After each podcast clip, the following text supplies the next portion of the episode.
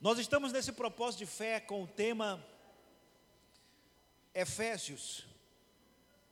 E hoje o capítulo 5 vai ser ministrado. Eu já disse na última vez que a carta aos Efésios ela é subdividida da seguinte forma: capítulos 1 e 2 e até o 3 fala do despojar do velho homem. Capítulo 4 e 5 fala da renovação. Eu poderia até acrescentar o, capítulo 6, dos versículos 1 ao 9. E o, Apocal... e, o, e o Efésios 6, do versículo 10 em diante, fala desse revestimento espiritual. Mas hoje estamos no capítulo 5. Vamos abrir a palavra do Senhor em Efésios capítulo 5. Eu quero ler os versículos 1 e 2 como forma introdutória da mensagem nessa noite. Efésios capítulo 5, versículos 1 e 2. Sede, pois, imitadores de Deus, como filhos amados, e andai em amor, como também Cristo vos amou e se entregou a si mesmo por nós, em oferta e sacrifício a Deus em cheiro suave. O capítulo 5 ele começa nos levando a pensar que há uma possibilidade de fazer algo pelo qual parece que aos nossos olhos é impossível. Sermos imitadores de Deus. A palavra imitador aqui é a palavra grega mimetes que é a palavra em português para mímica. É você fazer uma mímica representando algo, representando alguém. Então nós fazemos a mímica da representação de Deus, ou seja, do seu caráter, dos seus valores e dos seus princípios. Quais? Todos aqueles que Paulo começa a falar do capítulo 1 e que se concentram aqui no capítulo 5. A carta aos Efésios, segundo alguns especialistas, ela foi escrita, em primeiro lugar, para a comunidade de Éfeso, ali na Ásia Menor, atual Turquia, que era, digamos, a principal cidade daquela região. Mas também essa carta deveria ser circular, ou seja, onde tivesse uma igreja ali pela Ásia, que essa carta pudesse ser circulada, a fim de que todas as comunidades da fé pudessem ler e aprender esse conteúdo tão vasto, tão poderoso. Então aqui fala que devemos ser imitadores de Cristo como filhos amados. Não é como religiosos que vamos imitar a Deus, mas como filhos amados que já recebemos a nova natureza, a natureza de Deus em nós. E quem é filho amado de Deus, deve andar em amor. Como, como o quê? Como um exemplo de Cristo. Como Cristo nos amou. O modelo de amor, o centro, a base, o cerne da nossa aplicabilidade do amor é o, é o de Cristo. Ao ponto de ele se entregar por nós. E se entregou como oferta e sacrifício a Deus. Geralmente, quando você lê o livro de Levítico, você consegue classificar ofertas e sacrifícios. Porque nem todas as ofertas têm derramamento de sangue. Haja vista, é só você ler as ofertas de cereais, não tem derramamento de sangue. Mas o, o sacrifício de Cristo ele é tão completo, ele é tão perfeito que ele une oferta e sacrifício a voluntariedade e o preço do sacrifício em cheiro suave. Por isso que quando eu olho para você, quando você olha para mim, quando nós olhamos uns para os outros, nós temos que entender que nós não somos aceitos por nós mesmos. Eu jamais poderia ser aceito diante do trono da graça do Senhor porque eu sou pregador, porque eu leio a palavra, porque eu oro, porque eu adoro a Deus. Não. Tem muita gente fazendo isso e Deus está a ponto de vomitar da boca. O que nos faz ser aceitos diante de Deus é a propiciação pelos nossos pecados, como ensinou o apóstolo Pedro. A palavra propiciação significa a aceitação e ela só pode ser feita mediante o sacrifício do seu filho amado e pelo seu sangue derramado para a aspersão dos seus filhos redimidos pelo sangue do Cordeiro. Então, quando Deus olha do céu, Ele não vê você. Quando Deus olha do céu, Ele vê Cristo em você. E quando Ele vê Cristo em você, você é absolvido pelo poder de Cristo. Amém, igreja? Por isso que o sacrifício de Cristo é um cheiro suave, ele é agradável às narinas sacrossantas de Deus. Você é aceito por causa do sacrifício de Jesus. Versículos 3 em diante, confrontando os filhos amados que, que são imitadores de Deus.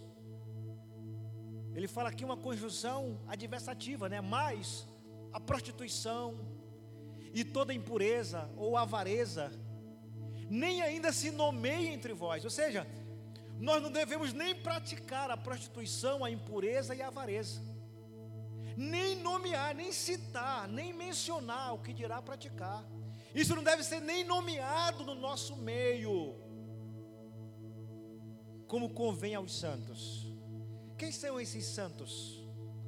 Hagioi, os santos no grego os separados, separados para viver para Deus, o povo de Deus na terra.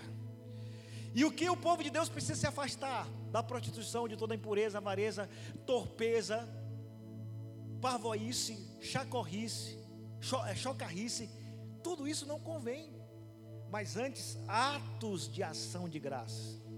Porque bem saber isso que nenhum fornicário ou impuro ou avarento, o qual é idólatra, tem herança no reino de Cristo e de Deus. Se nós como filhos amados, nós não somos candidatos à salvação. Nós temos uma herança. Somos eleitos de Deus. Amém, igreja? Porque o sacrifício de Cristo é suficiente em nós. Quando eu anulo o sacrifício de Cristo na vida de uma pessoa, eu digo que o sacrifício não valeu de nada. Mas o sacrifício de Cristo foi perfeito. Os planos de Deus não podem ser frustrados. Por isso, o crente que é filho de Deus, amado, imitador de Deus, nos princípios, nos valores, nos sentimentos, ele deve se afastar da natureza pecaminosa que todo dia rodeia a nossa carne. O fornicador, o impuro, o avarento, esse não tem herança no reino, esse não tem herança no Senhor. E como o reino ele já acontece, ele está em crescimento, ele está em movimento. É agora que nós temos que experimentar a herança dos filhos amados, porque nós já fomos transportados do reino das trevas para o reino do Filho do seu amor. Nós vivenciamos o reino porque ele é espiritual. Ninguém vos engane com palavras vãs. Versículo 6. Porque por estas coisas vinha a ira de Deus sobre os filhos da desobediência. Esses filhos da desobediência que são citados no capítulo 2, versículos 3 e versículo 4 de Efésios, os filhos da ira, os filhos da desobediência. No hebraísmo, essa expressão filho de significa aquele que nasceu de, aquele que nasceu do ventre de. É como se a ira gerasse filhos. Por isso, queridos, salvação é algo muito sério. E eu até me arrisco a dizer que tem gente que pensa que é perdido, mas é salvo. E tem gente que pensa que é salvo, mas é perdido. Pastor, como é que eu posso detectar isso? Eu não posso detectar na sua vida. Eu posso detectar na minha vida. Você não pode detectar na minha vida, você pode detectar na sua vida, mediante o sacrifício redentivo do Senhor Jesus Cristo. Então não são palavras vãs que vão estabelecer a minha salvação. Aqui diz: sobre os tais vem a ira de Deus sobre os filhos da desobediência. Não é que Deus fique irado agora e vai castigar você. Aqui está falando do futuro. Aqui está falando do dia do Senhor.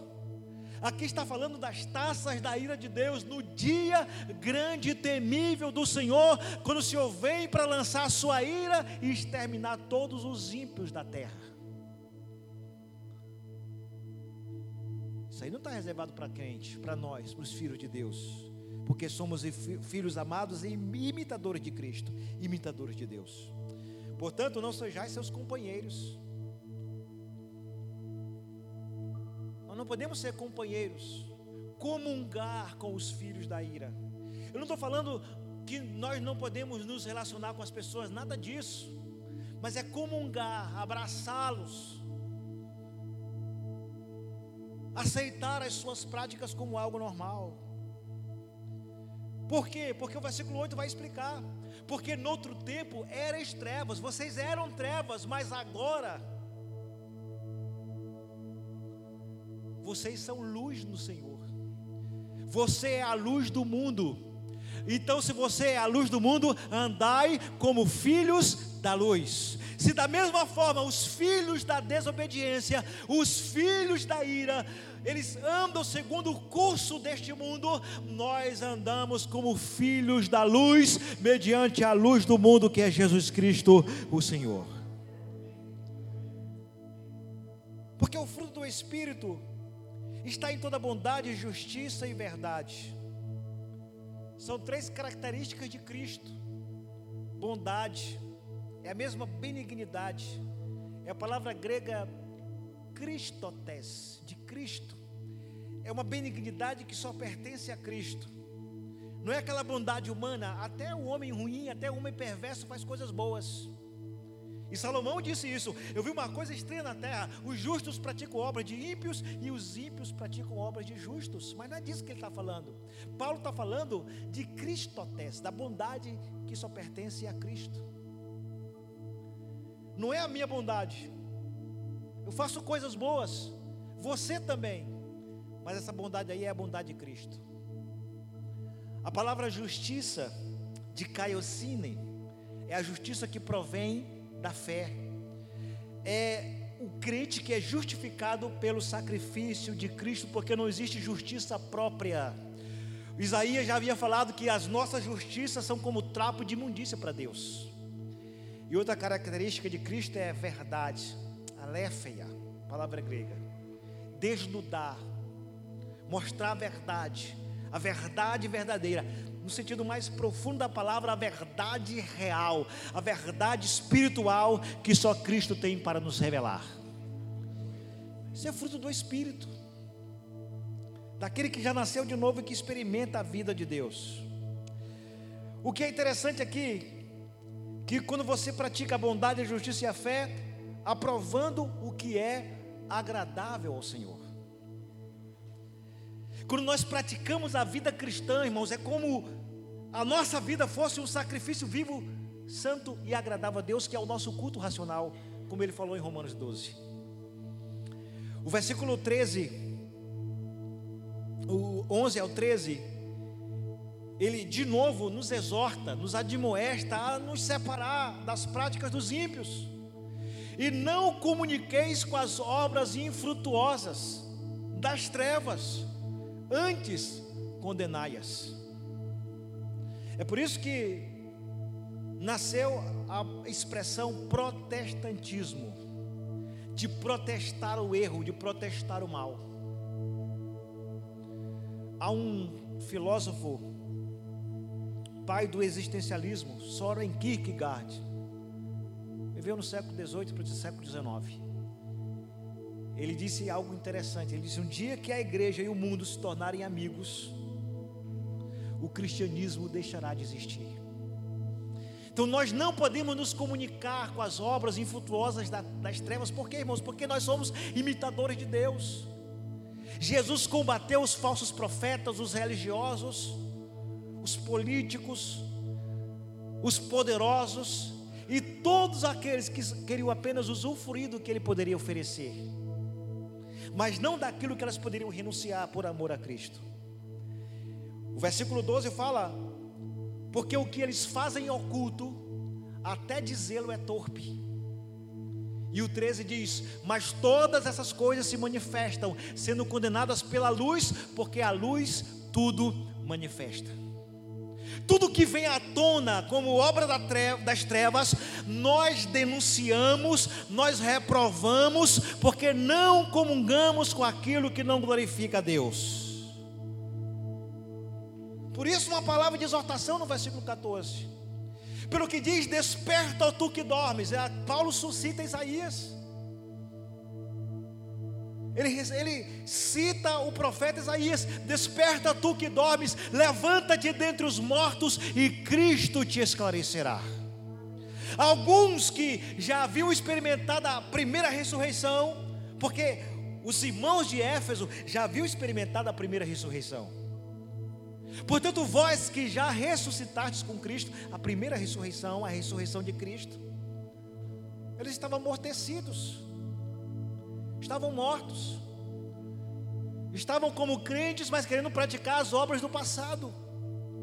E Paulo escreve à igreja de Éfeso dizendo: Desperta, ó tu que dormes, e levanta-te dentre os mortos, e Cristo te esclarecerá, esclarecerá, Cristo te iluminará, Ele abrirá os olhos do teu entendimento, para que você viva uma vida plena na presença de Deus e seja de fato um verdadeiro imitador de Deus. Isso é incrível. Os filhos amados, os filhos da luz, são diferentes dos filhos da ira, dos filhos da desobediência. Há uma contundente confrontação bíblica, teológica aqui, para que, como filhos da luz, possamos observar o que disse o apóstolo João em 1 João 7, andar na luz andar na luz do Senhor. O versículo 15 em diante fala, portanto, conjunção aqui é de se sujeitar à proposta divina de aceitar que você já nasceu de novo, que você já experimenta a primeira ressurreição, que você já vive em novidade de vida, que você é uma nova criatura em Cristo Jesus, que você mortificou o velho homem condenado pelas práticas do passado, pelas práticas de outrora, pelas práticas da vida pregressa e agora vive uma nova vida em Cristo Jesus, porque o homem interior tem um novo homem nascido em Cristo pelo Espírito Santo que habita nele. Por isso que é importante lermos a palavra, ouvirmos a pregação da palavra. Por quê, queridos? Porque hora ou outra nós saímos do ajuste de Deus. Então não era diferente na igreja primitiva, o que dirá hoje? Então a igreja de Éfeso estava experimentando um grande avivamento. Ela estava entre as três maiores igrejas do primeiro século justamente com a igreja de Antioquia e, claro, a igreja de Jerusalém. E mesmo assim, aquela igreja, mesmo experimentando um avivamento poderoso, havia muitos crentes carnais. Paulo não estava sentenciando, esse aqui é salvo, esse aqui é perdido. Ele estava dizendo, vocês que são crentes, andem prudentemente. O, original aqui no grego é, é vede exatamente como andais. Andar de forma, de forma exata, não como nécios. O, o nécio é o tolo, é o louco, é o insensato, mas como sábios. Versículo 16 fala: remindo o tempo, porquanto os dias são maus. Ou seja, remir o tempo, irmãos, é não é diminuir o relógio, Porque se existe uma coisa que todo ser humano tem o mesmo privilégio na terra, é o horário. Deus dá 24 horas para todos na terra, independente da raça, tribo, língua ou nação, independente da condição social, moral ou espiritual. Remir o tempo significa preencher o tempo com coisas úteis, preencher o tempo com as coisas de Deus, preencher o tempo com as coisas que edificam preencher o tempo com aquilo que glorifique a Deus. Não, Paulo não está dizendo que a gente vai ser um religioso, viver toda hora orando, toda hora orando e adorando. Nós não temos essa capacidade. Apesar de que a Bíblia fala orar e sem cessar, ou seja, é como alguém disse certa vez, os heróis da fé, alguns deles disseram isso.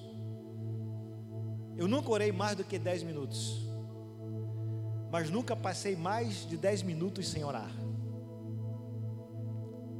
Eu nunca orei mais do que 10 minutos, mas nunca passei mais de 10 minutos sem orar. É uma pessoa que vive no espírito, ou seja, totalmente ligada com Deus e com as coisas de Deus. Não estou dizendo para ele orar mais do que 10 minutos, mas não deixar de orar 10 minutos, não deixar de conversar com Deus. Então, remir o tempo é encher o que você tem para encher o seu tempo com as coisas de Deus, para que você seja aprovado para toda boa obra. Aprovado para toda boa obra não está relacionado à salvação, está relacionado à sua dinâmica como crente, às suas ações, reprovando as obras infrutuosas das trevas. Os dias são maus, pelo que não sejais insensatos, mas entendei qual seja a vontade do Senhor. A telema tu teu, a vontade de Deus. Nós precisamos saber qual é a vontade de Deus para nós. E muitas vezes a vontade de Deus para nós, ela vai confrontar com a nossa própria vontade, porque afinal de contas, se todo mundo aqui colocar na balança a minha vontade, a sua vontade, em detrimento da vontade de Deus, nós vamos rivalizar com o próprio Deus. Porque nós queremos viver uma vida de capricho, ao nosso bel prazer. Nós somos ensinados assim, que tudo vai dar certo, que tudo vai acontecer, que nada pode dar errado. E você não encontra isso na Bíblia. Muito pelo contrário, a Bíblia diz que no mundo nós teremos ou teríamos aflições, mas Jesus falou assim: "Mas tende bom ânimo, mesmo com as aflições, porque eu venci o mundo." Então nós precisamos entender, queridos, é uma questão lógica, é uma questão de consciência entender a vontade do Senhor. Talvez a vontade do Senhor para a sua vida vai confrontar com o que eu quero para você como seu pastor. E aí você vai dizer, Senhor, ô, ô pastor, eu sei que o Senhor gostaria de fazer, de, de fazer isso, mas a vontade de Deus para mim é essa. Agora a gente tem que ter muito discernimento, porque em nome da pseudo da vontade do Senhor, tem muita gente fazendo mesmo é a sua própria vontade. Até mesmo abrindo barraco abrindo salão, dizendo que é a vontade do Senhor. Não, estou contra abrir igreja, mas também não estou a favor de abrir qualquer igreja. Eu não sou contra a igreja nova, mas eu sou contra uma doutrina nova. Aliás, um grande pastor reformado ele disse uma palavra interessante: se a doutrina é nova, não é bíblica. Não existe doutrina nova que surgiu agora. Talvez a gente está falando alguma coisa diferente do que você já acostumou. O que, que é isso, pastor? E talvez alguém nem aguentou. E daí? Se tiver que esvaziar a igreja por pregar a verdade, eu vou pregar e vai esvaziar. Agora, se eu for encher o seu ego, encher esse lugar de gente, nós vamos ter problema aqui. Porque eu fui chamado para fazer a vontade do Senhor. Então se alinhe com Deus, porque é a vontade de Deus que deve prevalecer. A minha doutrina, eu aprendi assim, vou morrer assim. Não, nós aprendemos muita coisa errada, e é errada mesmo. E aprove a Deus, irmãos. Olha, e sinta-se privilegiado por Deus estar abrindo seus olhos. Porque não é todo lugar que você que está ouvindo que você está ouvindo nessa igreja, não. Sinta-se privilegiado porque Deus está alinhando a sua vida com a vontade dEle. Sabe, a Bíblia fala assim: E não vos embriagueis com vinho, em que há contenda. Tem uma versão que fala em que há devassidão. Mas enchei-vos do Espírito. A gente até aceita a primeira parte do texto, tá bom, pastor, eu nem bebo, eu detesto bebida, vixe, Deus me livre, só que Jesus tem poder. Mateus, Marcos, Lucas, João, faz até o sinal da cruz. Mas a gente não toma posse da parte B do texto. Não, pastor, a primeira parte é assim, eu não bebo, mas da mesma forma que a Bíblia está dizendo assim, não se embriague com vinho, ela também está dizendo, mas se encha do Espírito Santo, e por que não nessa noite? E por que não nesse culto? E por que não nesta hora essa igreja se encher do Espírito Santo? Porque não é a minha palavra, não é a minha pregação, mas é o teu Deus te enchendo de poder e de unção do seu Espírito nessa noite, para ser dinamizado pela unção do Senhor. Vê ninguém fazendo campanha, propósito para essas coisas. A gente faz campanha para casar, a gente faz campanha para emprego, a gente faz campanha para casa nova, para carro novo, para moto, seja lá o que for. Campanha até para saúde. E por que não fazer campanha, fazer propósito para se encher de Deus a cada dia? Amém? Então se encha do Senhor falando entre vós em salmos e hinos e cânticos espirituais, cantando e salmodiando ao Senhor no vosso coração. Paulo está suscitando aqui os cânticos dos degraus. Do Salmo 120 ao Salmo 150.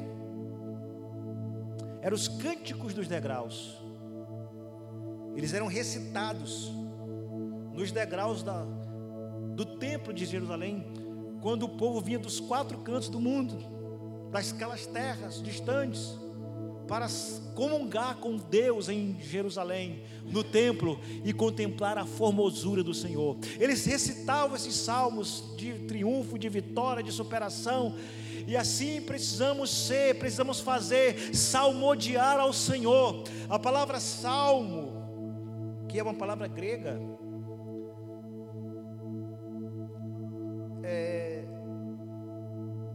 adorar com instrumentos de corda.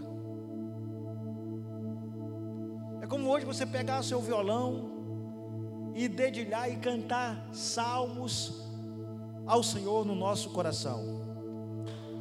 Dando sempre graças por tudo. Lá em Tessalonicenses ele, ele já, já havia falado também: em tudo dai graças, porque esta é a vontade do nosso Senhor. É a vontade de Deus.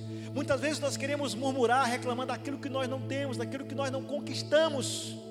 E esquecemos de agradecer por aquilo que Deus já nos deu, queridos. Você é uma pessoa privilegiada, glorifique a Deus. Por tudo que você tem, por tudo que você é. Eu tenho motivos para glorificar a Deus. Pela família que Deus me deu. Aliás, a pastora está muito bonita hoje, viu? Tem algum compromisso depois do culto? Não? Glória a Deus. Estou semeando, né, irmãos? Na frente da sogra é muita coragem, né? Filhos preciosos. Alguém disse é de Deus aí. Fui com ele, não? Olha aí. Eita prova. Dando graça a Deus, sujeitando-nos uns aos outros no temor do Senhor. Isso é difícil, nos sujeitar uns aos outros, mas renovação espiritual é isso. Renovação espiritual, o novo homem ele, ele mortifica o velho, porque o velho homem não vale nada.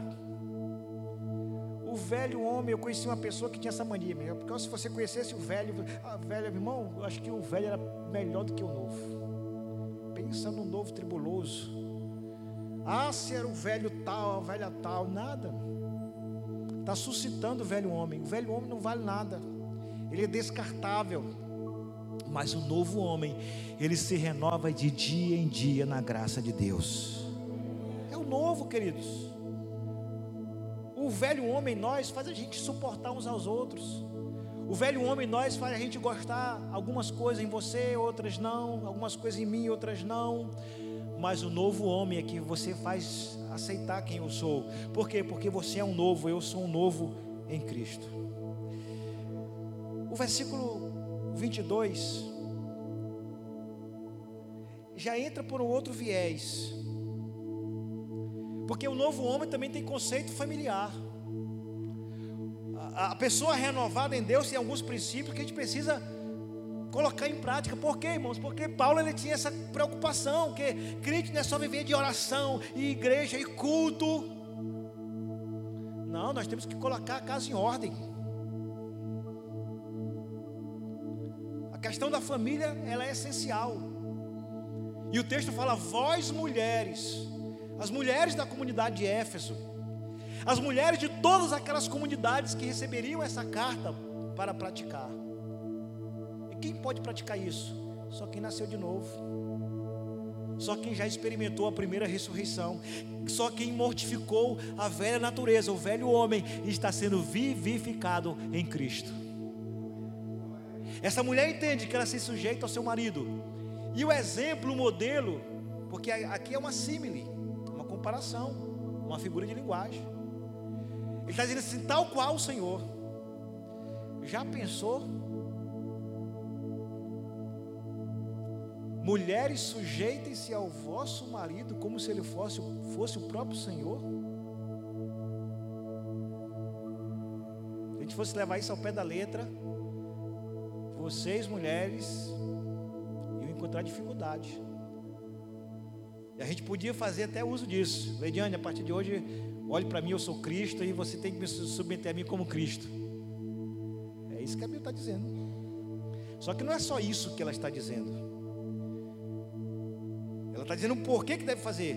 Porque o marido é a cabeça da mulher. Eu lembro de uma pregadora famosa, alguns anos atrás, falava isso nos púlpitos da vida. O marido é o cabeça, mas a mulher é o pescoço. Que a cabeça só se move quando o pescoço. E aí o povo vibrava, as mulheres, ai, aquela língua estranha.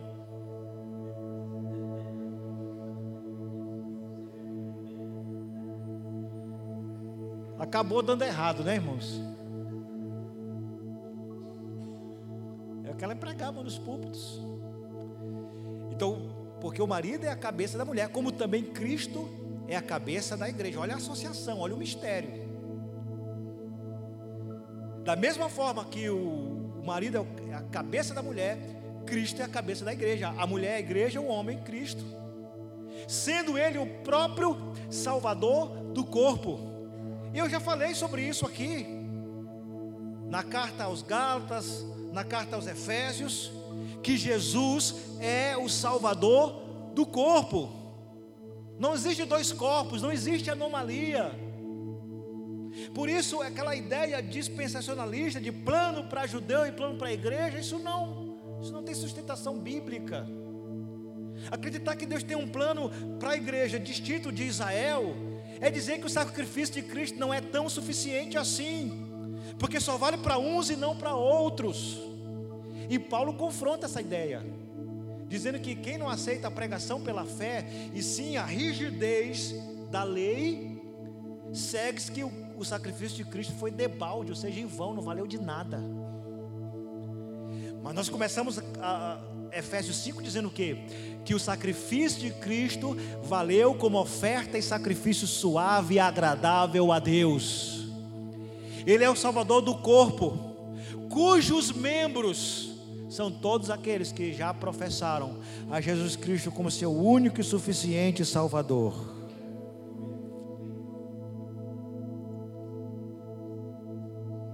Versículo 24. De sorte que, assim como a igreja, isso é uma símile, da mesma forma como a igreja está sujeita a Cristo, aí eu pergunto: está ou não está a igreja? Você não ouviu? A igreja está sujeita a Cristo ou não? Assim também. É uma conjunção afirmativa. Assim também, conclusivo. As mulheres sejam em tudo sujeitas a seu marido. Versículo 25. Aí é para nós. Vós, maridos, amai vossa mulher e o modelo do amor, como também Cristo amou a igreja e a si mesmo se entregou por ela. Aí para nós é difícil. Será que nós conseguimos amar a nossa esposa de tal forma que podemos entregar a nossa vida por ela ou por elas? É o modelo que Paulo está ensinando. Só que aqui é um mistério tão profundo que o motivo Cristo amar a igreja e se entregar pra, por ela é para santificá-la, para purificá-la com a lavagem da água pela palavra. Jesus se entregou por essa igreja para santificá-la, para prepará-la como uma noiva ataviada com vestes de justiças, para saber a um só noivo, Cristo.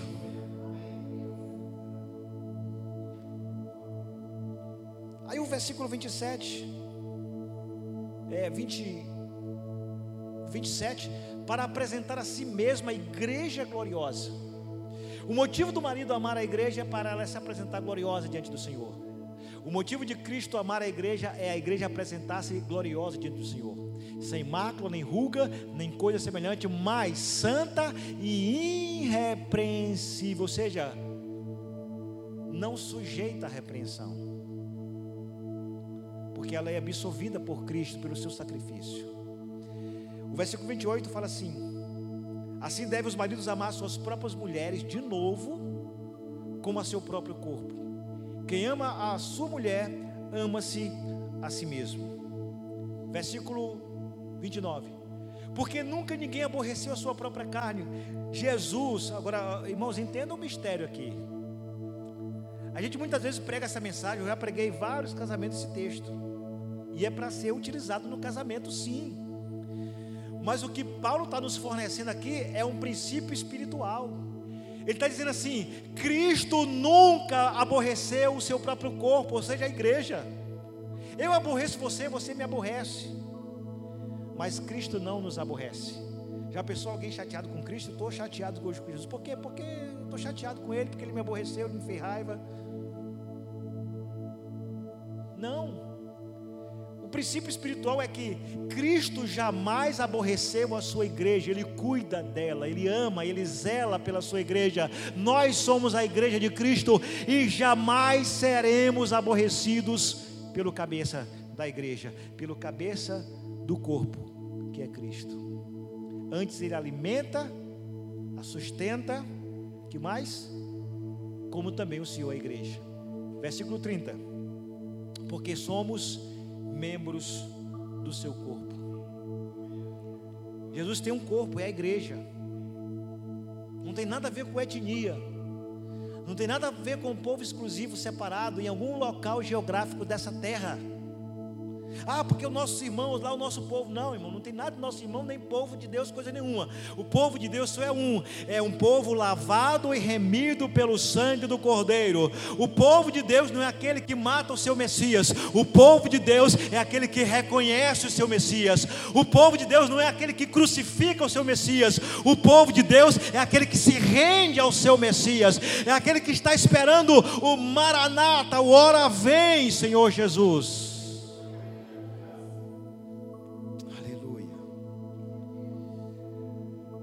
Versículo 31. Por isso deixará o homem seu pai e sua mãe e se unirá à sua mulher e serão dois numa só carne. Ou seja, há uma união, uma unidade. Há uma união mística entre Cristo e a igreja. Da mesma forma que ele faz a comparação do casamento, o marido deixa sua casa, o homem deixa sua casa, a mulher deixa sua casa, eles se unem e tornam-se uma nova família, eles tornam-se uma só carne. Por mais que eu ame os meus filhos, meus pais, meus irmãos, as pessoas mais próximas de mim, elas jamais serão uma só carne comigo. Só existe uma pessoa que é só uma, uma só carne comigo, minha esposa. E os casados sabem, ninguém se conhece mais na intimidade em todos os aspectos do que um casal. E é essa relação, essa união, essa união mística entre Cristo e a igreja, que ele compara o casamento. Os dois são um só. Então nós somos um só com Cristo, irmãos. Você já é selado para o dia da redenção. Você é filho de Deus amado, escolhido para ser o imitador de Deus e os seus princípios. Agora, olha que grande revelação. Aí ele está explicando a questão do casamento, relação de homem e mulher. Aí ele fala: grande é este mistério. A gente está toda hora interpretando o casamento, né? O casamento do Santo e a Dida casamento do Armando e da Elda, a gente está pregando aqui a relação do casais, dos casais, mas ele, Paulo, fala assim: grande é este mistério. Vocês estão entendendo uma coisa, mas na verdade o mistério é outro, é outra coisa. Ele fala assim: digo, porém, a respeito de Cristo e da igreja.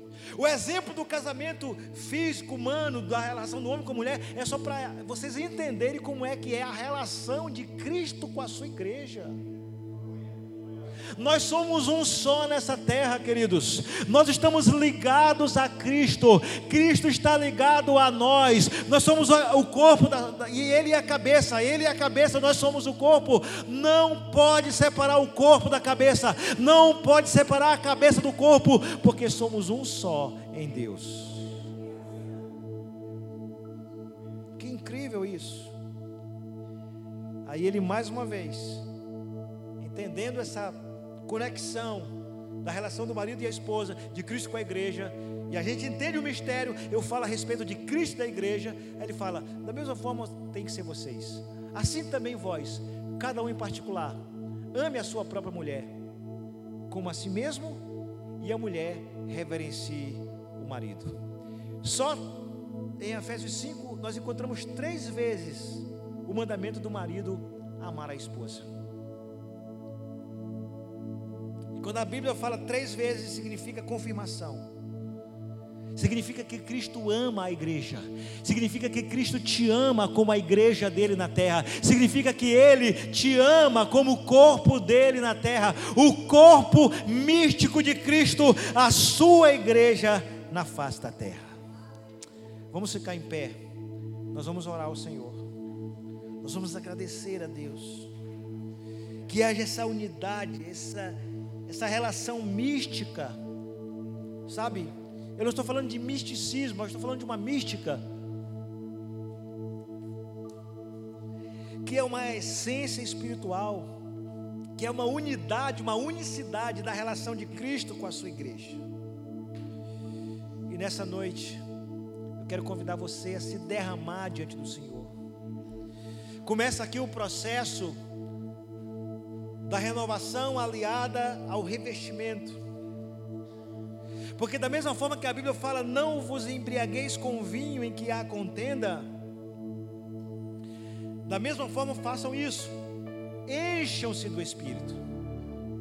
É irônico quando a igreja reúne em Atos 2, e o texto original ali é mosto. O mosto é o suco de uva, sem ser fermentado. E quando as pessoas veem aquele povo ali glorificando a Deus, orando em línguas, aquela, aquele mistério tremendo, poderoso, é como se eles, eles estivessem ironizando, dizendo: Rapaz, como é que pode? É nove horas da manhã, a terceira hora do dia, e esse povo já está embriagado. O povo aí não é crente? Ele não é o povo da cruz? Não é o povo do homem crucificado? Povo todo certinho, todo alinhado. Está todo mundo embriagado com vinho. É igual eu dissesse aqui, dissesse aqui hoje, irmão, vocês estão tomando Coca-Cola, está todo mundo bêbado. Estava ironizando. E Paulo disse: palma, palma, palma, não criamos cânico, né? Meio assim, Chapolin Colorado, vocês não estão entendendo nada. Isso aqui não é mosto nem vinho, não é nada. Isso aqui é o poder de Deus. Isso aqui é o derramado Espírito Santo sobre a igreja. E esse derramar do, do Espírito Santo é para nós hoje, independente da placa denominacional, porque não adianta colocar o Espírito Santo numa jaula, numa gaiola. O Espírito Santo não é patrimônio de nenhuma denominação na terra, é para o povo de Deus. E nessa noite você vai se encher encher desse Espírito, se embriagar desse Espírito, porque a palavra de Deus é que te alimenta, a palavra de Deus é quem te fortalece e te leva a um outro nível, a outro patamar, a uma outra esfera, a um outro nível, para que você se embriague da unção de Deus, do poder do Espírito Santo do Senhor.